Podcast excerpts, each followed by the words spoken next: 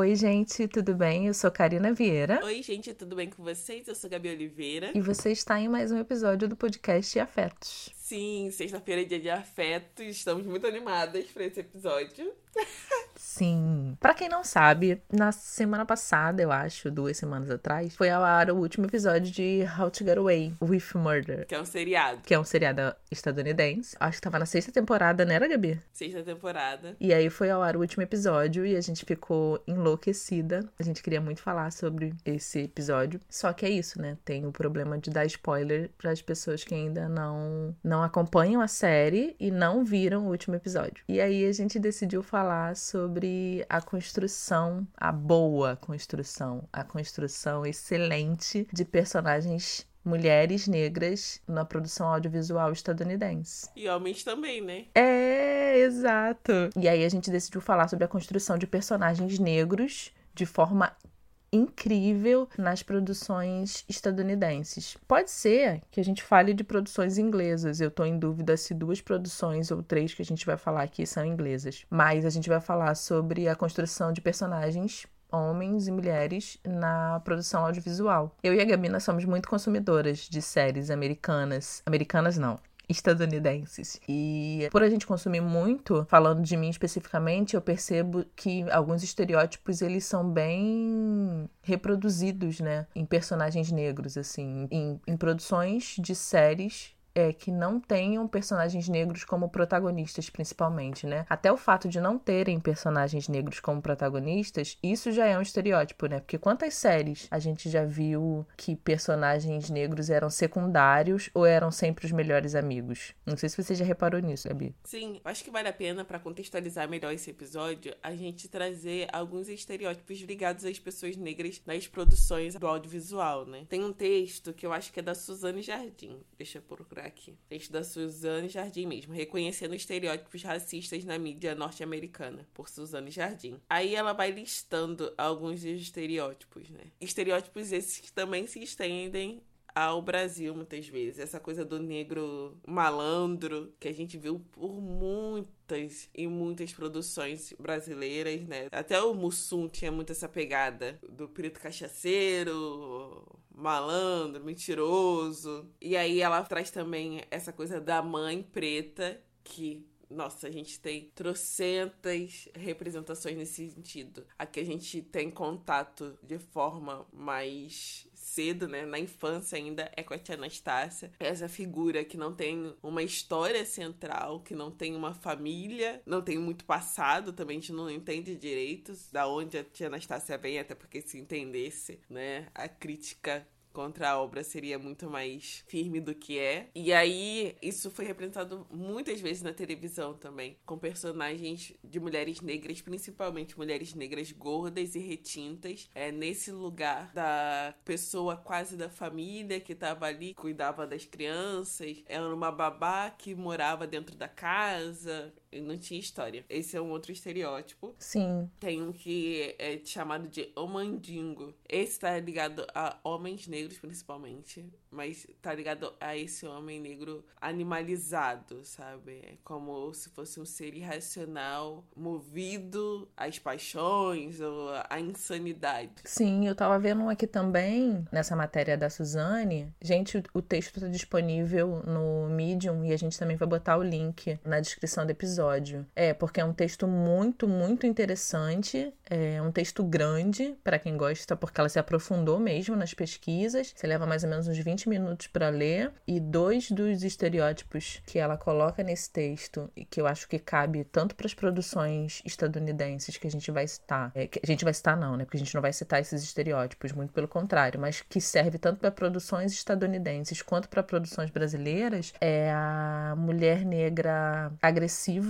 raivosa, que é aquela mulher que tá sempre falando alto, sempre gritando, sempre irritada, que bate no marido e que grita e que toda vez ela é meio grosseira no sentido de ser estereotipada mesmo, né? Ser escrita com esses traços de agressividade. Isso também é um traço muito marcante em produções americanas e produções brasileiras. Eu tô tentando lembrar de alguma novela aqui, mas como eu não sou consumidora de novela, para mim fica mais difícil. A gente teve muitos personagens dessa coisa da, da favelada, né? É, aqui a gente trouxe para esse lado. Sim. Da mulher negra que tava sempre nessa posição. Sim. Ah, a gente tem Dona Jura, que foi a Solange. Solange. Couto que era uma mulher que batia, que batia nos outros, arranjava briga. Sim, ela cabe exatamente no papel de mulher negra raivosa e da grande mãe, assim, porque ao mesmo tempo ela também era aquela coisa de agregar os filhos, sabe? De pegar outros personagens e tratar como se fosse a grande mãe também, mas que eu também não lembro de ter nenhum outro outra descrição de personalidade mais distinta, sabe? Eu não lembro, pelo menos, se ela tinha alguma outra história história que não fosse essas duas narrativas, sabe? Ou a grande mãe ou a mulher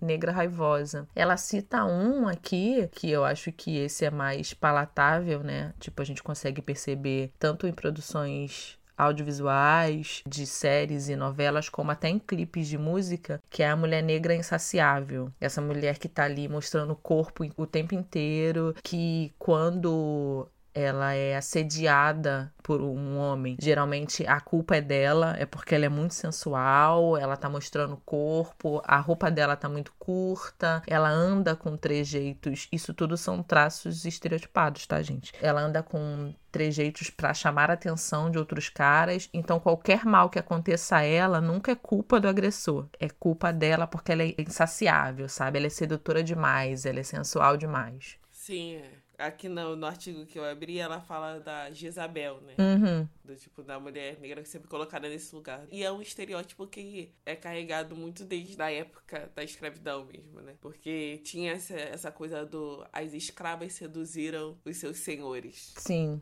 existia essa narrativa do tipo, essas pervertidas, sem pudor, sem educação, conquistaram esses senhores. Nunca a narrativa de que eram homens estupradores, né? Sim, exato. Exatamente, exatamente. Vale muito a pena ler esse texto para quem estuda mídia, construção de personagem, estereótipos raciais, novas narrativas, porque né, quando você vai escrever sobre um outro olhar, você pode pegar essa lista que a Suzane fez para não cair cair nesses estereótipos. Vale muito a pena e a gente vai deixar o link tanto na descrição do episódio no Twitter quanto no Instagram. E partindo dessa premissa da construção de personagens estereotipados que a Suzane trouxe, a gente vai falar sobre personagens negros, estadunidenses ou ingleses. Eu estou em dúvida se duas das produções que a gente vai falar são inglesas, que foram incrivelmente bem construídas, sabe? Com toda a complexidade, com toda a história por trás. Não são personagens que aparecem e estão na sombra de outros personagens. Pelo contrário, são personagens com densidade, com profundidade, com história para contar e que são muito muito possíveis, né? Com todas as suas contradições com seus erros, com seus acertos, com seus momentos de tristeza, de alegria, de raiva. Uma cena específica que a Gabi vai falar depois, por isso que eu trouxe essa cena de raiva. Mas fala aí, Gabriela. Então, nesse sentido, assim, esse episódio busca trazer luz para as novas narrativas que a gente tem tido contato, né? Porque é muito importante e muito significativo a gente perceber que nos últimos anos, principalmente pela ascensão de roteiristas negros, né, diretores, e diretoras negras, a gente começa a enxergar personagens muito mais humanizados. Sabe? Personagens negros que fogem. Exato. Você tava falando e eu tô aqui, ó, só concordando com a cabeça, porque não dá pra ver, só concordando. é que fogem desses estereótipos, porque é isso, não é que você não tenha pessoas, mulheres negras que têm uma personalidade tipo a da dona dona Jura, que a gente falou. É a dona Jura? Eu falei? Uhum. Não é isso. E não é que a gente não quer que essas mulheres não sejam representadas. Não, elas têm que ser representadas. Mas a história delas não pode se resumir a esse estereótipo. E era isso que acontecia, entendeu? Dona Jura ficou na nossa cabeça somente como uma mulher que batia em todo mundo, que arranjava confusão. Só que a vida de ninguém se resume a isso. A vida de nenhum personagem deve se resumir somente a isso. Exato. E além disso, né, a gente viu por muitas vezes essa coisa sendo repetida. Então, quando o Babu Santana, né, do BBB, quando a gente se choca ao ver o histórico dele de interpretações, é por causa disso. Que em grande parte dos personagens que ele interpretou, às vezes o personagem nem tinha nome, e a descrição era sempre a ah, bandido do não sei aonde, cara mal encarado do não sei aonde, segurança mal encarado. Uhum. Entende? Isso é resumir a pessoa negra, aquelas características como se não fosse possível se aprofundar na, nas histórias. E aí a ideia desse episódio é mostrar que a gente está construindo sim personagens muito, muito, muito interessantes com todas as suas contradições. A gente gosta disso, né, Karina? Sim. A gente sempre bate raiz, você viu como ela é contraditória? Igual a gente. É isso. Exato. Pessoas contraditórias com personalidades totalmente diferentes, mas que são humanas, sabe? Que são seres completos. A gente entende a complexidade desses personagens. Qual é o seu primeiro, Karina? Não, peraí, ainda, ainda não vamos chegar lá. Dois pontos importantíssimos que você levantou, Gabi. A construção do imaginário coletivo. A gente está falando de personagens negros em produções audiovisuais que acabam sendo parâmetro para as pessoas que veem esses personagens. É meio que um cíclico. Geralmente, quem vai construir esses personagens absorve e observa pessoas reais para a construção de personagens no, nas produções audiovisuais, mas quando pessoas reais veem esses personagens na televisão, em telas, geralmente esses personagens vão reforçar estereótipos ou vão quebrar estereótipos. Então, assim, não é só ah, vocês estão falando de série. Não, a gente está falando de quebra e construção de estereótipos de pessoas negras que reforçam a própria capacidade da pessoa se ver daquela forma também, sabe? Tipo, quantos personagens, Gabi, que você viu na TV ou viu no computador, em séries e, e outras produções audiovisuais que você vê, que você fala: caraca, se aquela pessoa te inspira a fazer outras coisas, sabe? Te inspira a ser outra coisa. Então, não são só personagens, a gente tá falando de construção de imaginário coletivo. E outro ponto que a Gabi levantou, essa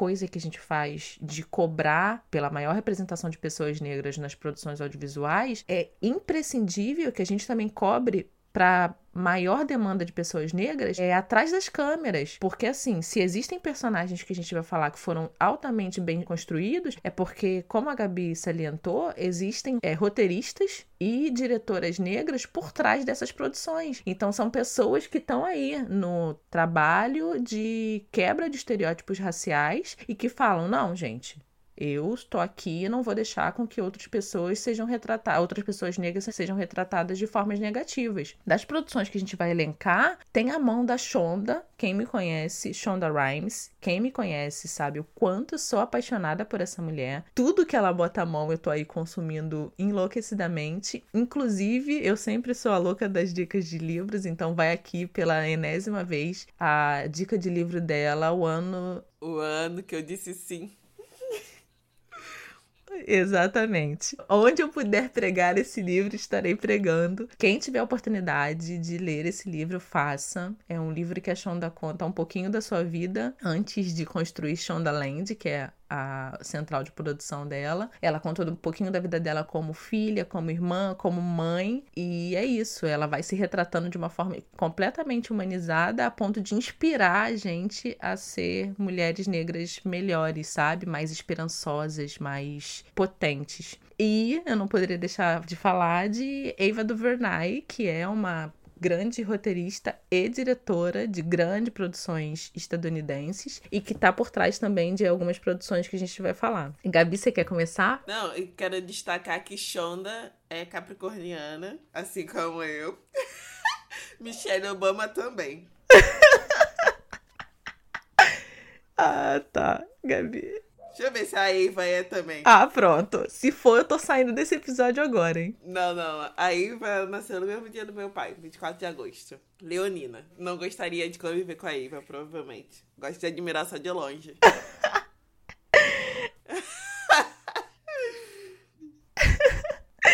A Gabi é louca dos signos. Ela começou a falar, eu pensando, gente, mas de onde é que ela tirou isso? É isso. É isso, amiga. Segue aí nos signos. Eu não entendo Lé com Cré, me mantenho na ignorância. Eu vou falar, eu vou começar a falar de uma personagem, daquelas coisas da vida. Eu preciso contar essa história, Gabi. A Floop é uma é feira literária das periferias aqui do Rio de Janeiro. Eles fazem um encontro entre autores consagrados que já participaram da Flip na edição anterior, autores das periferias e o grande público. Então é uma feira literária que é incrível, incrível, incrível. E numa das edições foi sorteado, foi aberta, na verdade, as inscrições para fazer um curso com a Ana Maria Gonçalves, que é a minha escritora do coração a escritora de um defeito de cor, que é o meu livro da vida. E aí eu fui e me inscrevi para fazer parte desse curso. Era seis temas à procura de autoria, se eu não me engano. Conheci duas grandíssimas, três grandíssimas amigas da minha vida nesse curso e tive a oportunidade de passar seis semanas conversando com Ana Maria Gonçalves. Como foi minha surpresa que na primeira aula, na primeira aula, ela vem com referências. Ela morou algum tempo nos Estados Unidos e ela vem com referências de produções audiovisuais pra gente ver como é feita a construção de personagens negros nas produções. E aí ela falou de Olivia Pope, de Scandal. E eu falei, gente, como assim? Eu nunca ouvi falar dessa série. Na verdade, uma amiga minha era muito apaixonada já, mas eu nunca me interessei de ver a série. E ela fala de um episódio específico. Ela falou, gente, para quem não conhece a personagem, começa a ver esse episódio específico. E ao chegar em casa, a primeira coisa foi ver Scandal. E eu acho que foi o sexto episódio da terceira temporada. Eu não lembro exatamente, mas não era um episódio do começo. E eu fiquei completamente apaixonada Tipo, a partir desse episódio que a Ana Maria Gonçalves indicou pra gente, eu voltei e vi todas as temporadas da série. Gabi, você chegou a ver Scandal? Claro, a gente comentou quantas vezes? claro!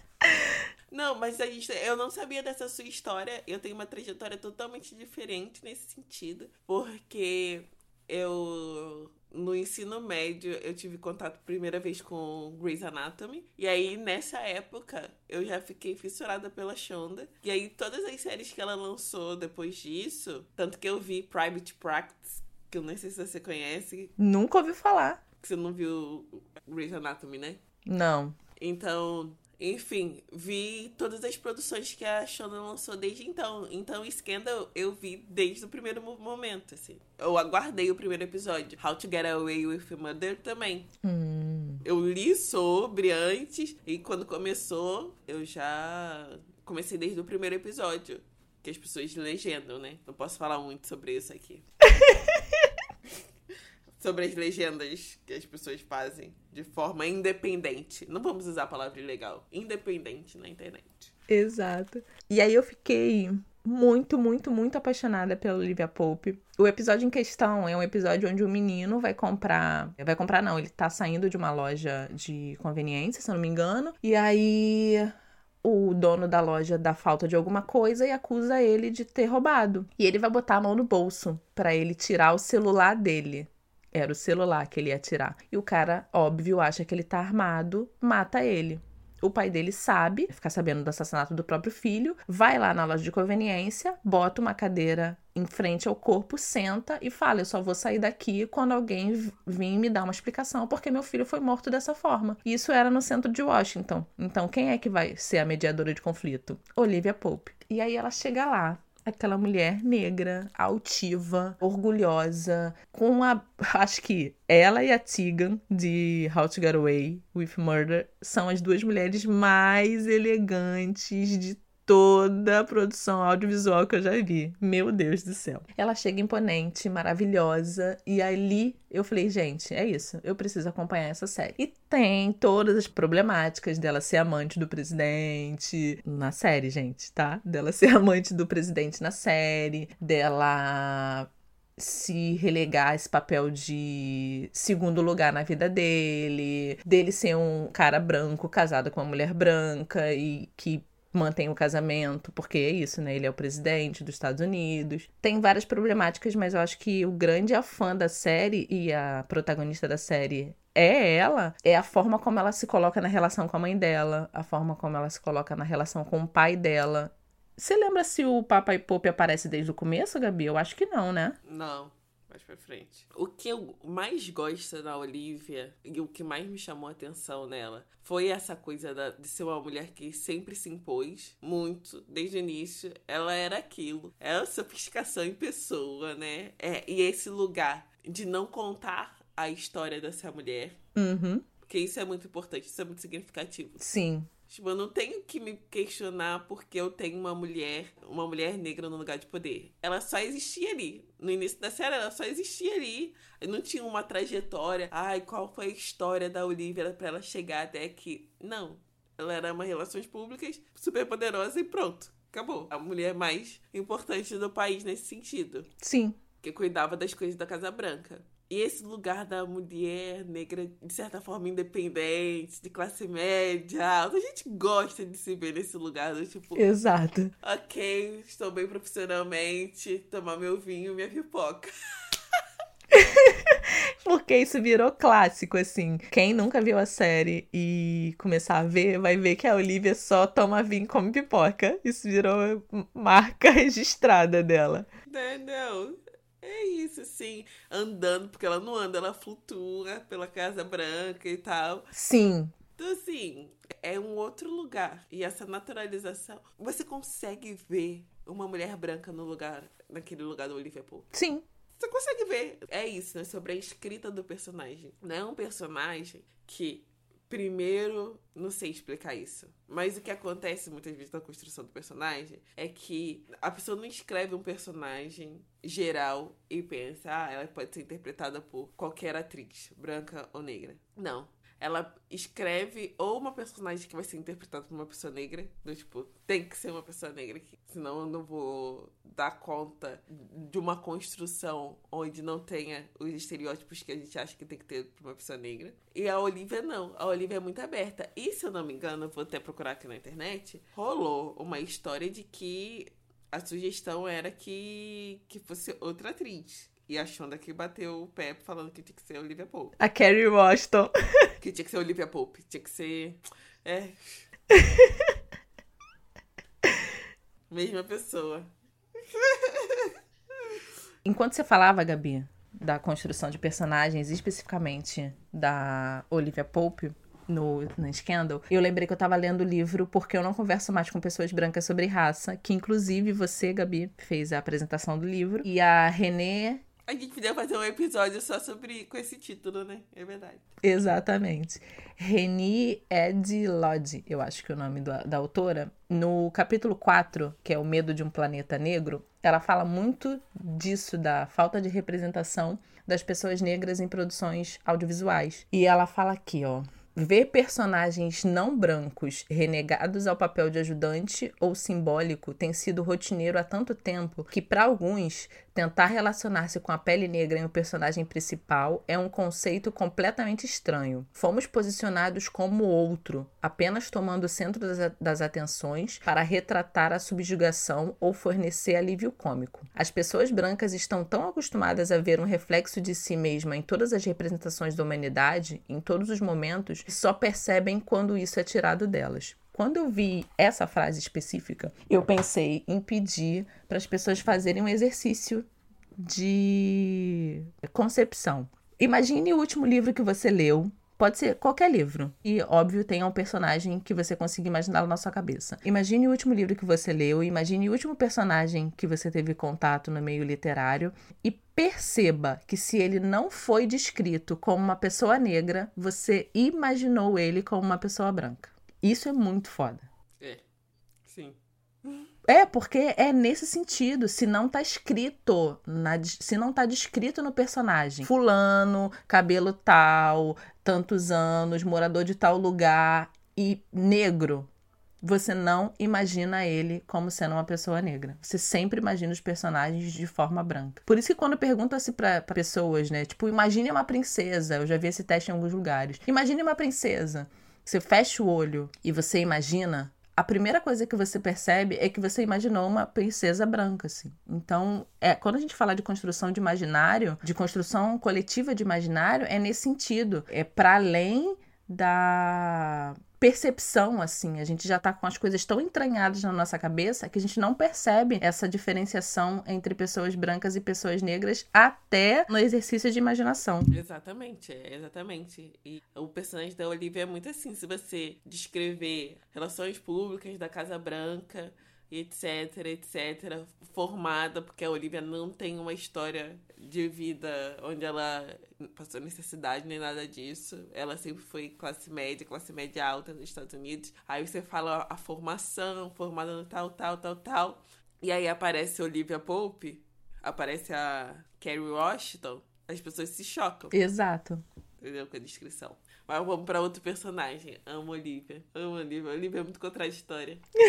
A Olivia é maravilhosa. Então, a outra, a próxima personagem que a gente vai falar é de uma produção chamada Queen Sugar, que aí eu preciso abrir aspas pra Eva do Vernay nessa série. Simplesmente, ela é editora geral da série. Editora não, desculpa. Ela é diretora geral da série, mas ela fez questão de que cada episódio fosse dirigido por uma mulher diferente. E aí tem mulheres asiáticas, tem mulheres indígenas e tem mulheres brancas. Ela pegou muitas, muitas, muitas mulheres diretoras, pegou essas mulheres pelas mãos e falou: então, cada episódio vai ser dirigido por uma de vocês. Gente, se essa mulher não é incrível, eu não sei quem ela é. O personagem que eu vou falar agora é a Nova Borderlon e ela é a protagonista da série junto com os dois irmãos dela, que é o Ralph Angel e a Charlie. Eles são herdeiros de uma plantação de cana-de-açúcar. E a, a, série passa em Nova Orleans. E ali a grande produção, né, de cana-de-açúcar são feitos por famílias brancas. E eles são, se não a única família negra, uma das poucas famílias negras naquele lugar. Eles estão disputando terra. E aí tem toda a família deles, assim, e são todos os personagens são negros. Isso é incrível, pelo menos assim,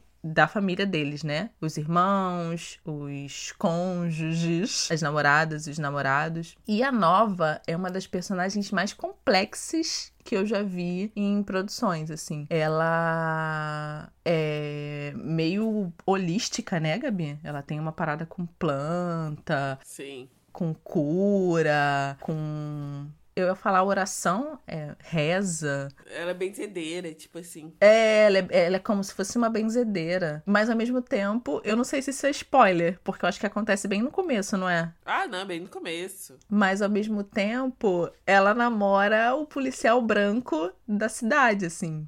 E isso dá meio que um nó na cabeça dela. Tipo. Porque ela é uma ativista, entendeu? Exato. Esqueci de falar essa parte.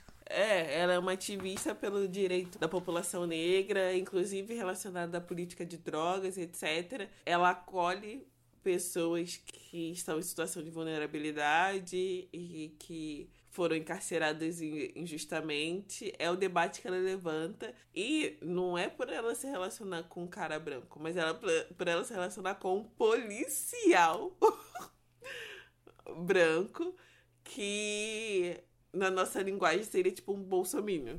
Entendeu? Exatamente. Isso dá um, um nó na cabeça dela em determinado momento, porque a princípio era tudo muito. Quando a relação aparece, né? É tudo muito tranquilo. E a gente começa a se questionar, na verdade, tipo, ah, mas como assim? Ela é uma ativista e tá namorando um, um policial. E em determinado momento, é, esse questionamento entra na cabeça dela, assim, e ela começa a questionar essas relações. E tem as relações dela com os irmãos, assim. Eu acho que ela e o Ralph Angel são filhos da mesma mãe, mas a Charlie é filho de outra mãe. E a Charlie tem a pele um pouco mais clara e tem uma hora da série que em determinado momento elas entram em, em embate exatamente por isso, pela questão do colorismo, assim, entre as duas. Tem todos os personagens, tem a tia dela, que é casada com um cara mais novo, tem a ex-esposa do Ralph Angel, que tem um filhinho lindo, eles dois, tem o pai dela, enfim, a série é incrível, incrível, incrível. Se eu não me engano, ela foi renovada para quinta temporada. Eu não sei se ela tá na metade da quinta ou se vai começar a quinta, mas é uma série que é pelo canal da Oprah Winfrey. Então é isso, né? Tem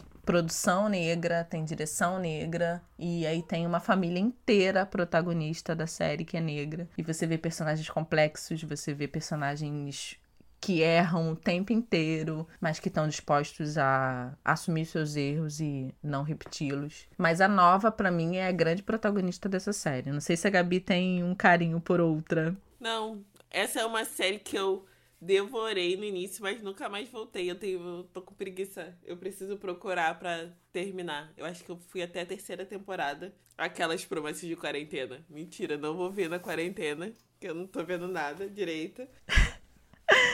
Mas eu vou tentar me organizar para ver, para encontrar num lugar que eu consiga maratonar. Agora a Karina falou de colorismo e a gente já falou de Olivia Pope. E agora eu vou falar sobre minha amada Annelise. Palmas, palmas! Gente, sério, é o personagem, pra mim. Outro dia eu comentei isso no, no Twitter. Pra mim, é uma das mulheres negras mais bem escritas e atuadas. Nem sei se esses termos existem. Feito. Se não existe, tá existindo agora, Gabi. Tá existindo agora nesse episódio. Dane-se.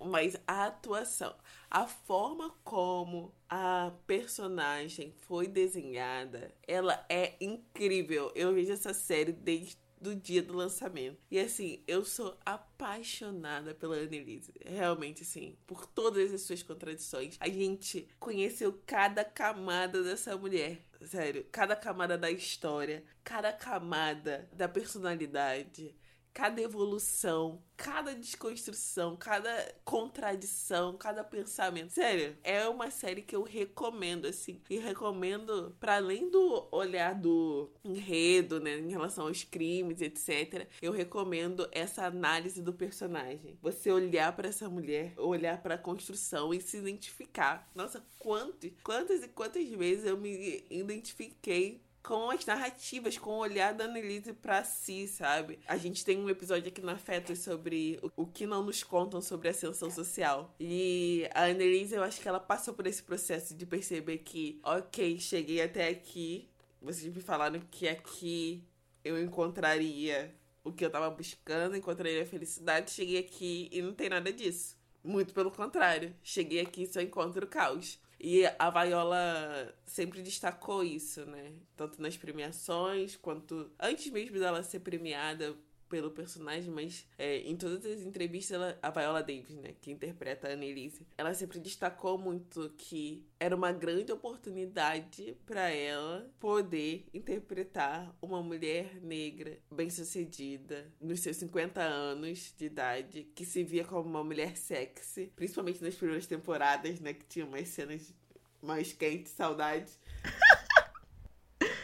Essa mulher com o corpo, com a tonalidade da pele, né? Porque a Viola é uma mulher negra de pele escura, estando nesse, nessa posição. E é o que ela fala, assim. Nunca esteve por falta de oportunidade, porque ninguém nunca escreveu um personagem como da Annalise pra uma pessoa, pra uma atriz como a Viola. Nunca entregaram esse personagem para ela. E foi muito interessante, assim, observar toda a evolução da personagem, toda a construção. É emocionante, é emocionante perceber o personagem da Annelise, ela marcou uma era mesmo na questão do audiovisual, na questão das séries, etc. Porque é um novo lugar. E aqui eu quero acrescentar, a Annelise ela é uma mulher raivosa. Sim, mas o fato dela ser uma mulher raivosa não é a principal característica da personagem. Exato. Ela não está resumida a isso. Isso não resume a existência dela. Isso não resume a história dela. Ela é uma mulher dura, Ok, mas você entende a dureza dela, você conhece a história dela, você conhece por trás, conhece a construção, entendeu? Não é jogado só na sua cara, ah, ela é isso e pronto. Não, ela é isso em alguns momentos. Ela deixa de ser isso, ela não é somente isso. Ela busca transformar isso muitas vezes, busca uh, novos caminhos para a existência dela. Então, assim, maravilhosa, maravilhosa, assim. Shonda, Shonda não, né? Patrick. Shonda Patrick, não sei quem desenhou a personagem, mas estão de parabéns. eu, eu tenho uma admiração muito grande, assim, pela Annelise. Porque eu acho que eu peguei How to Get Away também da metade e depois eu voltei pro começo. É uma das personagens mais incríveis em toda a série, assim. Você começa a ver a série ela como uma professora de direito, e aí depois você volta e percebe que, como a Gabi bem falou, o fato dela ser uma mulher raivosa é um traço da personalidade dela e é explicado porque ela é assim. Tem toda a contextualização de história de vida, de traumas passados, de relações familiares. Então ela não é uma mulher raivosa e pronto e acabou. Você entende o que a levou a ser. E você entende, inclusive, que o fato dela ser uma mulher raivosa é um traço da personalidade dela, não é quem ela é. É bem diferente, sabe? É um traço. Exato. Nossa, isso, exato. Ela é uma mulher que chora, ela é uma mulher que ri, ela é uma mulher que tem muitos afetos, ela é uma mulher que. Que gosta de dançar. Sim, que gosta de dançar, sabe? É um dos personagens mais incríveis e é isso. Ai, eu vou chorar. é verdade, fiquei emocionada. Ai, que fofo, Gabi. E é com dor no coração, assim, que a série chegou no final. E chegou no final no auge, né? Porque a gente viu um monte de série aí sendo arrastada, arrastada por anos e anos. E ela chegou no final na sexta temporada. Ai, vai pro Randall, por favor. Randall, amor da minha vida. Ah! Então, aí agora a gente vai pro personagem masculino mais bem escrito de toda a produção estadunidense que a gente consumiu, tá? Porque sim, podem existir outros personagens negros muito bem construídos, mas que ainda não chegaram na nossa visão. Então, se você conhece, por favor, coloque nos comentários. Enfim, vamos falar da série que a gente fala em todos as possibilidades que a gente tem. A gente fala de This. Sim, nós somos aqui discípulas de This Is Us. E a gente vai falar de quem? A gente não vai falar de Jack e Rebecca. A gente vai falar de Beth e Randall. A gente está aqui para enaltecer este casal. Beth, obrigada, querida, mas esse episódio específico vai ser do Randall. Gente, não tem como não exaltar a construção de um homem negro no Randall. E a gente não tá dizendo que ele é perfeito, tá? Definitivamente não. É, vamos pontuar aqui. Machista, muitas vezes. Nossa, muito machista. Ele entra em negativas quando ele é confrontado o tempo inteiro, assim. Ele fala não, não, não, não, não, não, não, até ele se abrir a ideia que a pessoa tá apresentando a ele. Ele é uma pessoa que demora a admitir os seus erros. Mas, cara, que personagem incrível, assim. Que relação que ele tem com as filhas dele. Que relação que ele tem com a Beth. E essa relação é descrita desde a adolescência. Isso é muito incrível.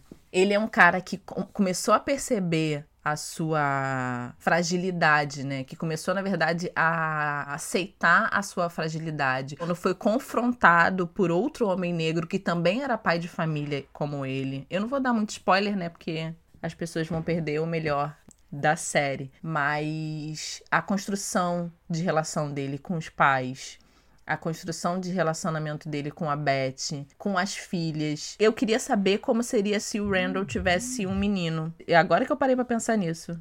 Hum, interessante, é. É verdade. É, porque ele tem três filhas. E seria muito interessante esse olhar de como ele é, como seria a relação dele com um filho homem. Agora que eu pensei, não tinha pensado nisso, Gabi. É verdade. Ele não convive muito com homens negros, né? Em geral. É, exato. Exato.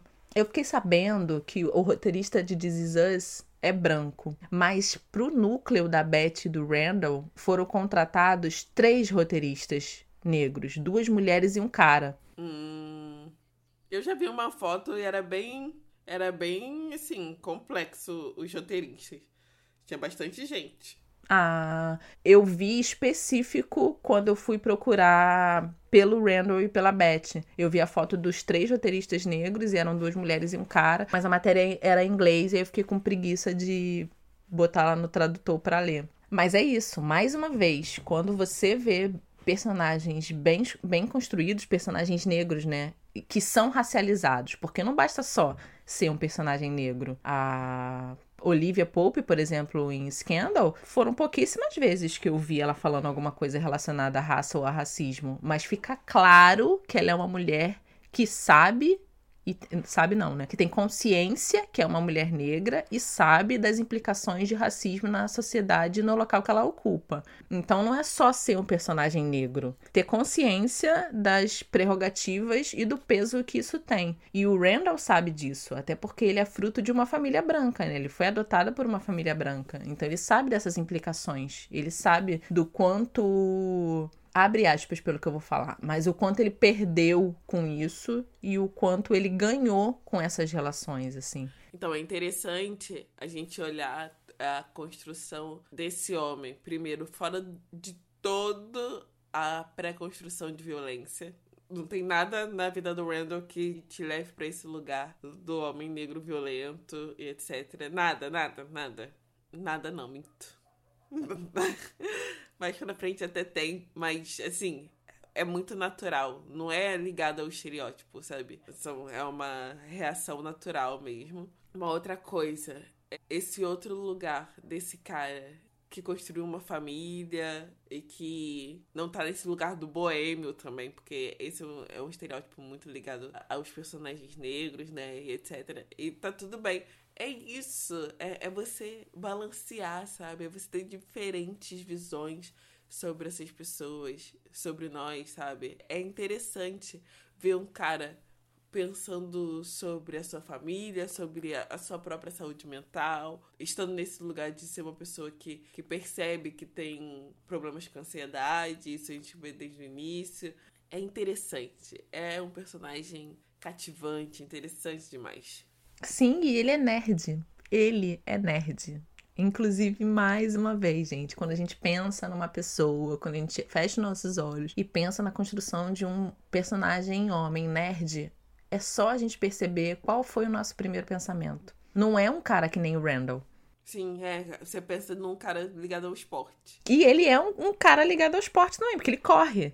Não, eu sei, mas tô falando assim, tipo, para narrativas de, de seriados estadunidenses, ele seria o jogador de futebol americano. Sim, claro. Pelo contrário, ele é o cara que tá de terno e gravata o tempo inteiro, que é um cara nerd, é, como a, a Gabi falou, é um cara que tá pensando ali a relação dele com a esposa e com as filhas o tempo inteiro. É um cara que vai questionar a sua relação com a sua própria saúde mental e com a sua ansiedade. Então, assim, é, é muita complexidade e é muita humanização, assim. Quando a gente começa a pensar em todos esses traços, a gente começa a perceber que a gente também é dessa forma, sabe? Que a gente também pode se humanizar, que a gente também vai ter momentos de negação. Eu tive. o episódio de precisamos falar sobre terapia que a gente fez, Gabi. Quantas vezes eu falei pra você? Não, não, não, não, não, não. Parece que tem uma máquina de não.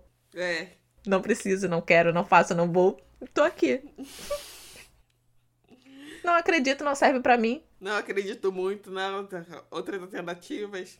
Exato, eu prefiro outras coisas e tô aqui, ó fazendo terapia, ansiando todas as sextas. Meu Deus, preciso falar com a minha terapeuta, pelo amor de Deus. Então, é, é uma produção, não, né? Uma construção imagética muito poderosa, assim, do que você vê e do quanto você pode ver aquilo refletido na sua própria vida. Eu tenho um carinho muito grande por This Is Us. Adoro, adoro, adoro, adoro, adoro. Exatamente por ser uma série comum, sabe? Por ser uma série possível, assim. Não tem uma grande coisa que acontece na série do que falando da vida de uma família, sabe? Então você se vê muito nas, nos conflitos e nas relações ali. Mas sim, óbvio que a minha, This ideal seria Betty Randall e a relação deles com as, as suas filhas.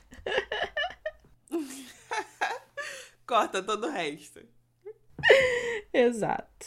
E agora é sua, seu último personagem. Acho que já fizemos cinco. Eu queria falar, gente, muito de um filme. É, mas aí eu vou ter que esperar a Gabi ver o filme pra gente fazer um episódio só desse filme. Eu preciso fazer um episódio só de Queen and Slim. A gente vai botar o nome na, no, na descrição do episódio. Mas, gente, é um filme que tem a Lena White. Quem não sabe, a Lena White é uma atriz produtora, roteirista e diretora estadunidense. A primeira vez que eu tive contato com a Lena White foi através de Master of None, que ela faz uma das personagens, e tem um episódio específico, que é o episódio de Ação de Graças, que ela ganhou um, um Emmy por esse episódio, porque o episódio é incrível e foi escrito por ela. Primeira vez que eu tive contato com a Lena, Lena White foi nesse episódio. E depois eu fiquei sabendo que ela estava produzindo o Queen's Lynn, que é com a Melina.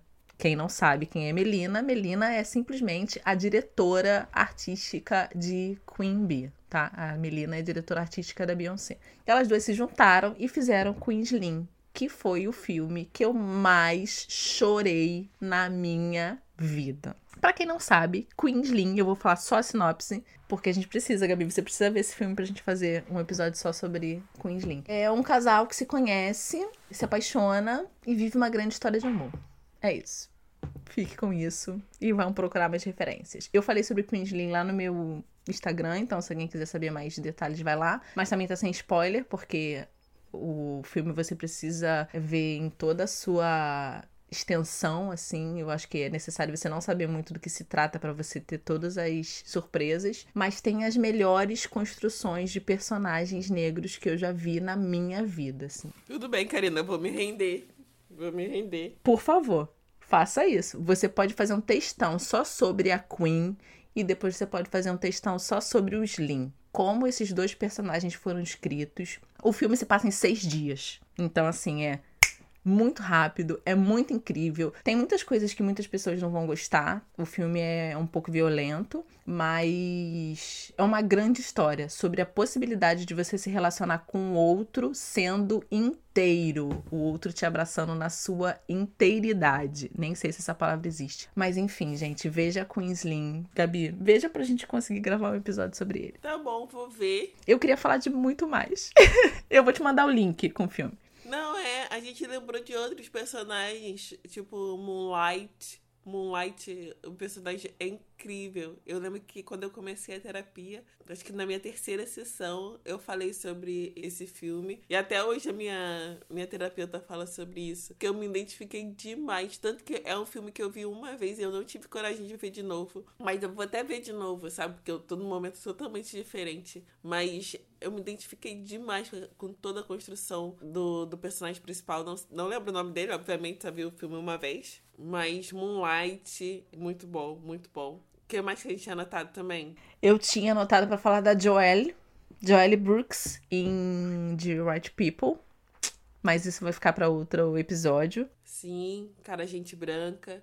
Exato. A gente ia falar de Queen Sono, que é uma produção da África do Sul pela Netflix. Só tem seis episódios. Mas o episódio já tá muito longo. E eu queria falar também sobre Eu Nunca, que é uma série da Netflix, mas a Karina ainda não viu. Vou ver, vou ver. Entra um pouco dessa construção fora dos estereótipos, sabe? E todos os personagens têm isso. Todos os personagens da série é, são pertencentes a minorias. A maioria dos personagens, né?